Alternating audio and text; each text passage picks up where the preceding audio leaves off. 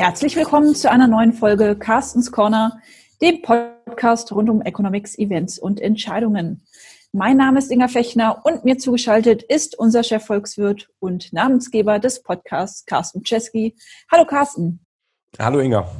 Carsten, in dieser Folge wollen wir uns auch auf besonderen Hörerwunsch mal mit dem Thema Inflation durch die Corona-Krise und vielleicht auch so ein bisschen apokalyptisch der Zukunft des Euro beschäftigen.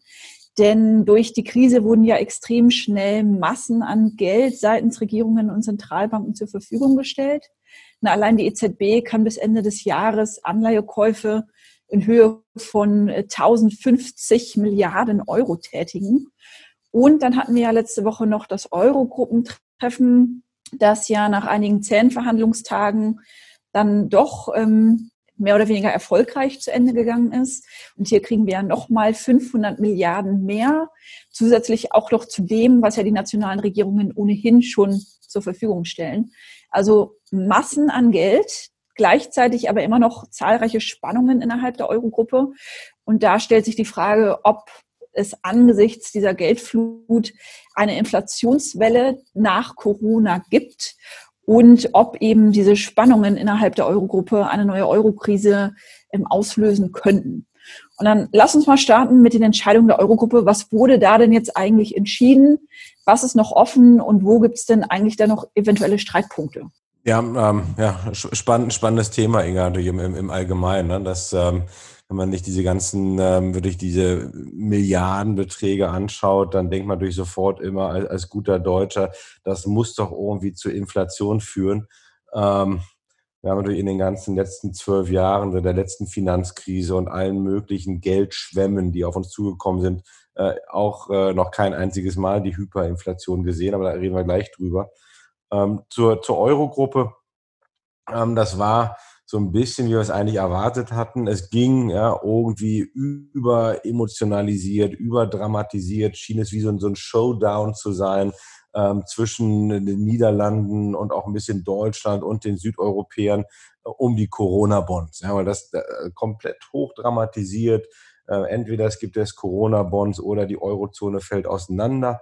Ähm, na, worauf hat man sich geeinigt? Nicht auf die Corona-Bonds, sondern wir haben eigentlich so ein ja, so, so, so ein drei, drei Stufen-Paket, äh, mit der man jetzt auch eine, eine fiskalpolitische Antwort geben möchte auf europäischer Ebene. Wir hatten ja jetzt eigentlich auch schon in den letzten Wochen, von daher finde ich die Kritik ab und zu auch ein bisschen unfair, wenn gesagt wird von einigen Beobachtern, ja, äh, die, die Regierung haben eigentlich alle viel zu spät reagiert. Das stimmt nicht. Ähm, denn auf, auf nationaler Ebene, und ich denke, ja, Deutschland läuft da ganz weit voraus, haben natürlich die Regierungen ja auch schon ähm, jetzt in den Wochen enorme Rettungsschirme aufgespannt, äh, Rettungspakete geschnürt. Also da, da ist schon einiges passiert. Was fehlte, war allerdings nochmal so eine europäische fiskalpolitische Antwort, ein bisschen das Pendant zur Europäischen Zentralbank und, wie du es ja so schon beschrieben hast, das, das PEPP-Programm.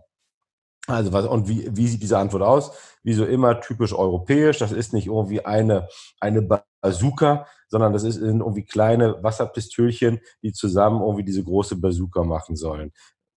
Europäische Investitionsbank ähm, bekommt mehr Geld und soll damit mehr Garantien geben, um so auch die, die Kredite, vor allem an, an den Mittelstand, weiter zu unterstützen. Ähm, das ist Punkt eins. Punkt zwei ist, man kommt mit einem neuen Instrument, ähm, Sure, S-U-R-E.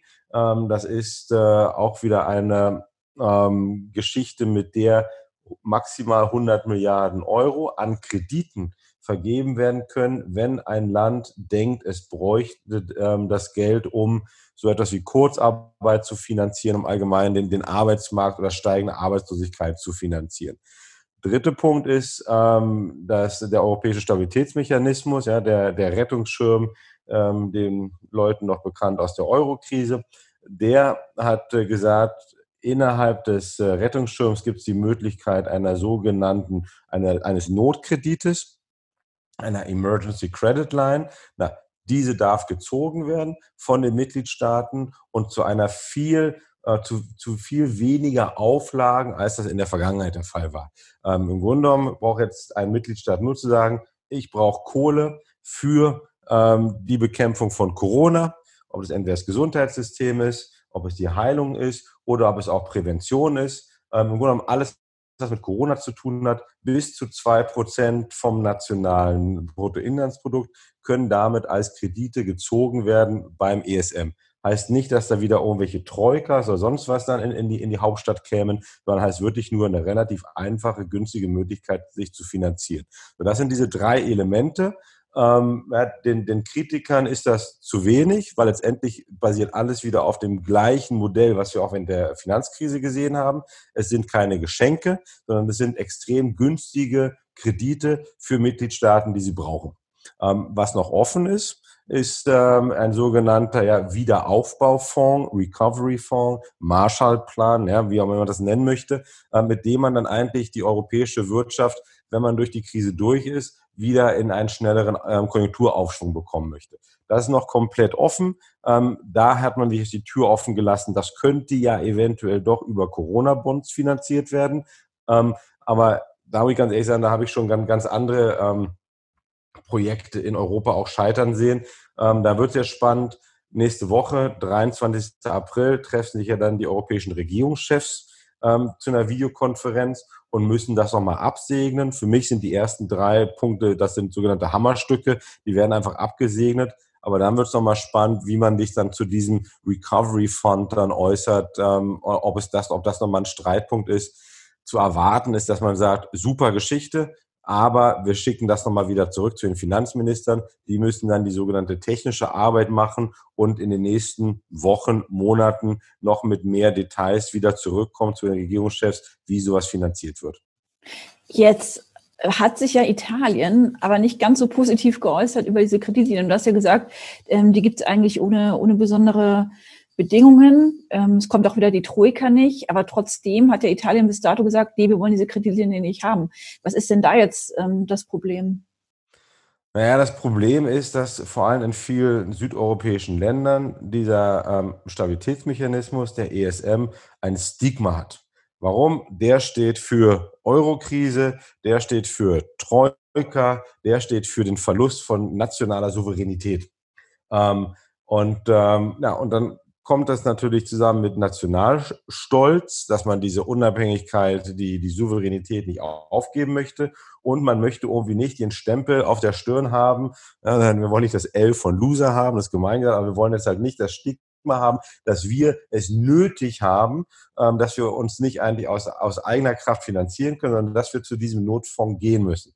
Das ist schwierig, also das, weil das hat es eigentlich wenig mit, mit Wirtschaft zu tun, sondern es hat mit diesem Stigma zu tun. Man könnte das überbrücken, aber soweit wird es wohl nie gehen und einfach sagen, na komm, weißt du, lass uns doch einfach alle europäischen Länder einfach den Antrag stellen, dann ist da kein Stigma mehr, dann ist es nicht irgendwie nur der Schlechteste, der das Geld nötig hat, sondern wir machen alle präventiv, fragen wir in Luxemburg beim ESM an, um, äh, um, um eine Kreditlinie zu ziehen.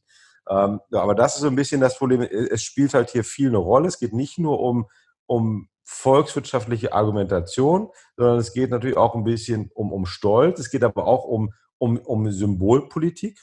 Ja, ganz deutlich, weil ähm, wird die Italiener sagen, das brauchen wir nicht, das können wir auch alleine machen. Wir wollen einfach dieses nicht. Wenn wir irgendetwas wollen, dann sind das die Corona-Bonds.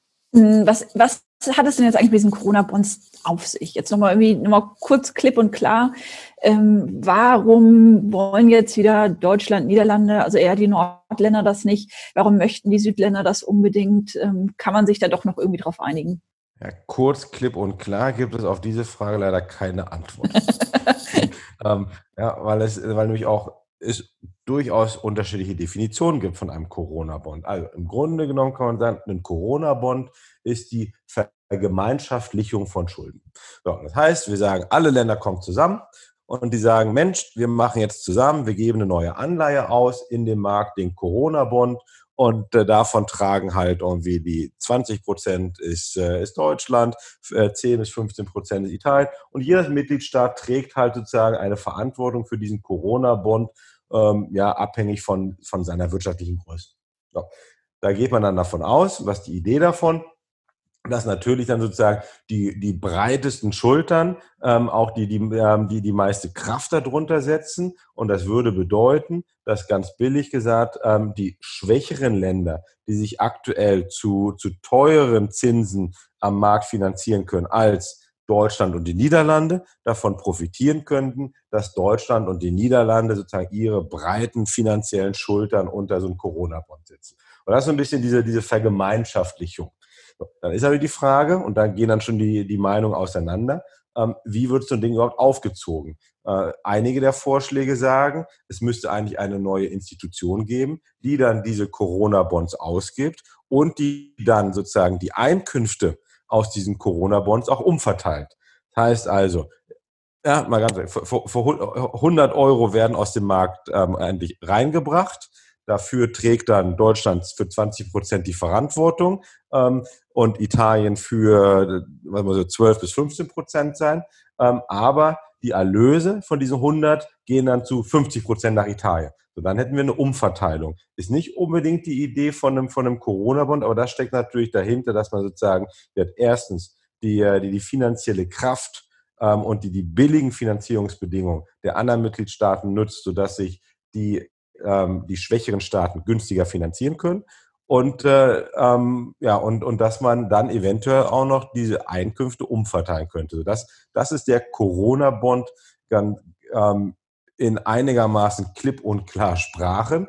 Ähm, die große Frage ist natürlich, und das sehen wir hier nicht so häufig, ähm, was möchte ich damit wirklich erreichen?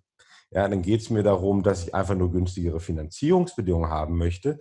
Dann kann ich auch bei Klaus Regling in Luxemburg anklopfen bei diesem europäischen Stabilitätsmechanismus. Denn der finanziert sich fast genauso günstig wie Deutschland und die Niederlande und gibt eigentlich auch ähm, diese günstigen Zinskonditionen fast eins zu eins durch dann auf das Land, was sich, was, was bei ihm eine Kredithilfe an, anfragt.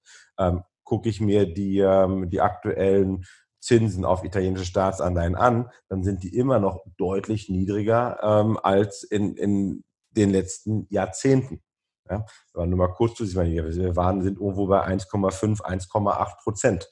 Ähm, ja, das ist mehr als in Deutschland, aber das ist historisch immer noch geringer als ähm, die, die durchschnittlichen Zinsen, die Italien aktuell zahlt auf, auf, die, auf die Staatsanleihen.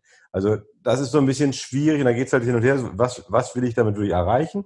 Möchte ich ähm, eigentlich nur meine Solidarität zeigen und möchte ich helfen dann kann ich auch irgendeine andere Form von Transfers finden. Möchte ich einfach nur, dass, ähm, dass Italien und andere Länder günstige, günstigere Finanzierungsbedingungen haben, als das jetzt ähm, am Markt der Fall ist, dann, wie gesagt, funktioniert die Konstruktion ESM, EZB auch ganz gut. Heißt das denn, dass jetzt wieder so eine Euro-Krise auf uns zurollt?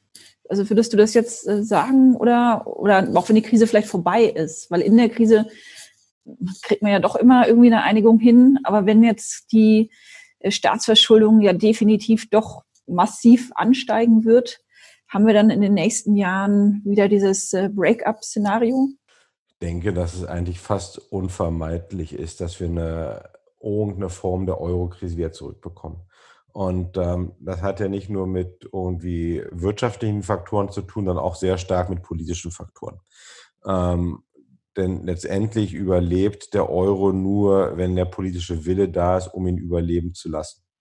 Und ähm, ja, wir haben natürlich all immer seit der Finanzkrise und sicherlich seit der Euro-Krise haben wir gesehen, es gibt dann doch immer wieder die Solidarität. Ähm, es gab aber nie eine grundsätzliche Einigung auf die, was ist die gewünschte Wirtschaftspolitik. So, wir, es fing an mit eigentlich dann doch ein bisschen dem, dem deutschen Diktat, muss man doch mal so ein bisschen so zu sagen. Und da war das, das Erfolgsrezept war Strukturreform und Sparpolitik. Da haben wir gesehen, hat irgendwie nicht so richtig funktioniert, ähm, war vielleicht ganz am Anfang auch nötig, weil damals die Finanzmärkte ähm, das würde ich als eine Schuldenkrise gesehen haben. Die Schuldenkrise veränderte sich aber auch in eine Wachstumskrise. Und da hilft dann Strukturreform und ähm, und äh, Sparpolitik nur in begrenztem Maße. So, jetzt haben wir diese, diese, dieses Wachstumsproblem. Ähm, und dann prallen halt zwei Welten aufeinander. Also was mache ich? Mache ich jetzt wirklich, ja, setze ich mich durch mit dieser Strukturreform und, äh, und Sparpolitik äh, noch über Jahre hinweg? Ähm, oder aber gebe ich Fiskalpolitik eine größere, wichtigere Rolle? Ja, haben wir auch in diesem, in dem Podcast schon häufiger darüber gesprochen. Persönlich denke ich, dass wir einmal auch in Deutschland, wir brauchen mehr Investitionen. Da, ähm, Geldpolitik ist mehr oder weniger ausgereizt, also brauche ich auch äh, mehr eine, eine aktivere Rolle für die Fiskalpolitik. Ähm, so, das ist eine Geschichte. So, dann habe ich natürlich viele Rettungsinstrumente, ja, diesen ESM, so wie wir es jetzt sehen. Aber natürlich ähm, ist die Frage, wenn wir irgendwann aus der Krise wieder rauskommen, egal wann das ist, wie du schon gesagt hast, die Schuldenberge sind viel höher. Ähm, und dann ist die, und dann kommen oben noch wieder die Regeln vom Stabilitätsplan. Darum wird es gehen. Wenn dann die Nordeuropäer darauf hammern oder drängen werden, dass es auch wieder zurückgekehrt wird zu Sparpolitik, Schuldenquoten müssen Richtung 60 Prozent sinken. So, dann haben wir eine, dann haben wir deutlich das Rezept für eine, für eine, für eine neue Eurokrise, weil wir dann wieder diesen Clash haben werden über, was ist die richtige Wirtschaftspolitik. Ähm, haben wir da ein bisschen mehr Flexibilität, dann kann es so weitergehen. Ja, dann, können wir auch bei, bei diesem Durchwursteln bleiben. Haben wir eine europäische Zentralbank, die die, die Zinsen vielleicht bis ähm, in alle Ewigkeiten so niedrig hält, dann kann es auch eine ganze Weile so, so weitergehen. Ähm, weil wir immer wieder gesehen haben, Europa oder auch die Eurozone kommt dann immer wieder zusammen. Wenn es dann wirklich richtig knallt, ähm, dann wird man irgendwie versuchen, eine Lösung zu finden, um die Sachen zusammenzuhalten. Ist das ein, ein Rezept, was endlos funktionieren wird? Nö. Äh, weil natürlich sich dann irgendwann die Frage stellen wird nach der Krise und da, da, die Krise ist eigentlich eher ein Beschleuniger von, von, diesem, von diesem Dilemma. Ähm, wie gehe ich um mit dieser, mit dieser höheren Verschuldung? Und auch der Rolle der EZB. Ähm, bin ich nach der Krise in der Situation, wo dann eine EZB wieder mit negativen Zinsen sitzt, wo die nordeuropäischen Länder eigentlich zunehmend unzufrieden werden, weil es auch viele negative Folgen gibt von dieser Negativzinspolitik und drängen die die EZB zu erhöhen, während die EZB aber sagt, ah, äh, die Schulden sind so hoch in Italien, das können wir uns eigentlich jetzt gar nicht leisten. Ähm, so, dann, ich, dann werde ich politische Probleme bekommen. Und dann ist es durchaus möglich, dass entweder dann politische Parteien das Sagen haben in Nordeuropa, die sagen, hey, pass auf, diese niedrige Zinspolitik der EZB ist Mist, wir brauchen jetzt höhere Zinsen. Ähm, oder wir wollen unseren eigenen Neuro haben ähm, und das in Südeuropa gesagt wird, diese Sparpolitik, Strukturreform, wir können es nicht mehr hören, wir brauchen jetzt einen Schuldenschnitt. Also da, also, und, und da ist davon auszugehen, dass ähm, sich das jetzt durch die, äh, durch die Corona-Krise beschleunigt. Wann es kommen wird, ist, denke ich, unmöglich zu sagen. Jetzt haben wir aber ja unabhängig von dem, was da noch kommt und den Streitigkeiten, ähm, definitiv schon Billionen von Euro, unabhängig von Corona-Bonds, unabhängig von diesem Marshall-Fonds, der ja vielleicht noch kommt. Ähm, gleichzeitig haben wir aber ja auch, wenn wir uns so ein bisschen die Geschichte angucken, bereits ja schon Billionen an Euro auch schon gehabt, die ja ähm, in, in die Märkte, in die Realwirtschaft auch geflossen sind. Die EZB hat in den letzten zehn Jahren ihre Bilanzsumme verdreifacht und trotzdem ist die Inflation ja immer nur so bei ein Prozent geblieben. Und generell hatten wir in den letzten 20 Jahren keine wirkliche Inflation. Würdest du jetzt also sagen, angesichts dieser erneuten Geldflut, die wir jetzt bekommen haben, dass wir jetzt auch nach der Corona-Krise mal wieder Inflation sehen und vielleicht sogar so eine richtige Inflationswelle auf uns zukommt? Äh, persönlich sehe ich diese Inflationswelle nicht. Ähm, Warum? Weil dafür die wirtschaftliche, die wirtschaftliche Situation viel zu schwach ist, sodass es hier irgendwo zu einer, äh, zu einer Preis-Lohn, Lohnpreisspirale kommen könnte. Also das, das ist Punkt eins. Ähm, der größte Teil des Geldes, was ja jetzt auch von Regierungen eingesetzt wird, sind Garantien. Ähm, so, die kann ich auch dann irgendwann wieder zurückziehen. Also das ist auch relativ einfach um, ähm, wenn die nicht benutzt wurden oder doch benutzt wurden. Ähm, das, das muss sich jetzt wirklich nicht in Inflation in, in der Realwirtschaft äh, äußern. Ähm, ein, ein Szenario, was durchaus möglich ist, was aber nicht zu, was zu mehr, aber nicht zu viel Inflation führen könnte, ähm, ist natürlich schon eins, äh, wenn wir jetzt in eine Welt kommen, in der wir doch uns mehr abschotten vom Rest. Ja? Dass wir sehen, dass irgendwie, dass es ein, ein Beschleuniger ist für Deglobalisierung. Dass es halt eine Beschleunigung ist für, für mehr Nationalismus. Eine Beschleunigung auch dann von, ähm, von Veränderung von äh, Produktionsketten. So, also das, was ja eigentlich so ein bisschen durch Trump und den ganzen Handelsprotektionismus jetzt angefangen wurde, Ähm, wenn das jetzt äh, beschleunigt wird, dann ist es durchaus möglich. Natürlich in eine, eine geschlossenere Volkswirtschaft hat es einfacher, um dann auch wieder höhere Inflation zu bekommen. Ähm, ja, höher. Aber höher heißt nicht, dass es eine davon galoppierende Inflation wird. Das wäre eine höhere ähm, Inflation. Kurzfristig, und dann sagen wir jetzt die nächsten zwölf Monate, ähm, denke ich, ist wirklich Inflation eines unserer geringsten Probleme. Ja, wahrscheinlich auch so ein bisschen, ne, der Ölpreis ist immer noch immens äh, niedrig, auch ja. wenn sich die OPEC-Staaten, OPEC Plus geeinigt hat. Da kommt ja auch überhaupt kein Druck her. Was man jetzt so ein bisschen vielleicht sehen könnte, diese es, essentiellen Bereiche, ähm, da könnte natürlich so ein bisschen Lohndruck herkommen. Ne? Aber ich, davon gehe ich eigentlich auch nicht aus, dass das ausreichend sein würde, um jetzt im großen Stil da irgendwie ähm, eine Lohnwelle loszutreten. Nein, nein, ich meine, du, du, du, es gibt ja, verschiedene Möglichkeiten. Natürlich kann man denken, okay, Mensch, vielleicht ist eine Lehre der Krise, ja, dass die, ähm, die Berufe, die, die, wir jetzt als systemrelevant gesehen haben, ähm, dass es da einen, einen leichten ähm, Lohndruck nach oben gibt. Ja, es, es wäre zu wünschen. Ähm, aber wenn ich natürlich gleichzeitig, ähm, ja, wir haben die neuesten Zahlen, das waren es wieder 720.000 Unternehmen, die Kurzarbeit angefragt haben. Also wenn davon, wenn das, wenn nur jedes Unternehmen zwei Mitarbeiter angemeldet hat, dann sind wir schon auf dem Niveau ähm, der, der Finanzkrise. So, das werden keine Leute sein, die dann auch noch sagen, hey Boss, ich habe aber eine Höhe, ich bekomme auch eine Gehaltserhöhung, wenn ich in der Kurzarbeit sitze.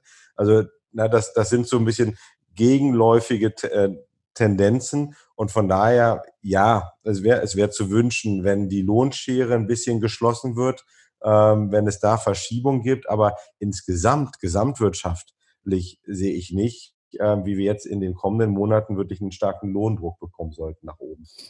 Da bin ich bei dir, das sehe ich auch nicht. Und auch in den Jahren danach kann ich auch immer noch nicht richtig die Inflationswelle wieder anrollen sehen. Aber angesichts der Zeit ähm, fasse ich einmal zusammen, heißt äh, Eurokrise, ja, das könnte ähm, doch wieder aufpoppen, scheint unvermeidbar zu sein in einer Form oder in der anderen.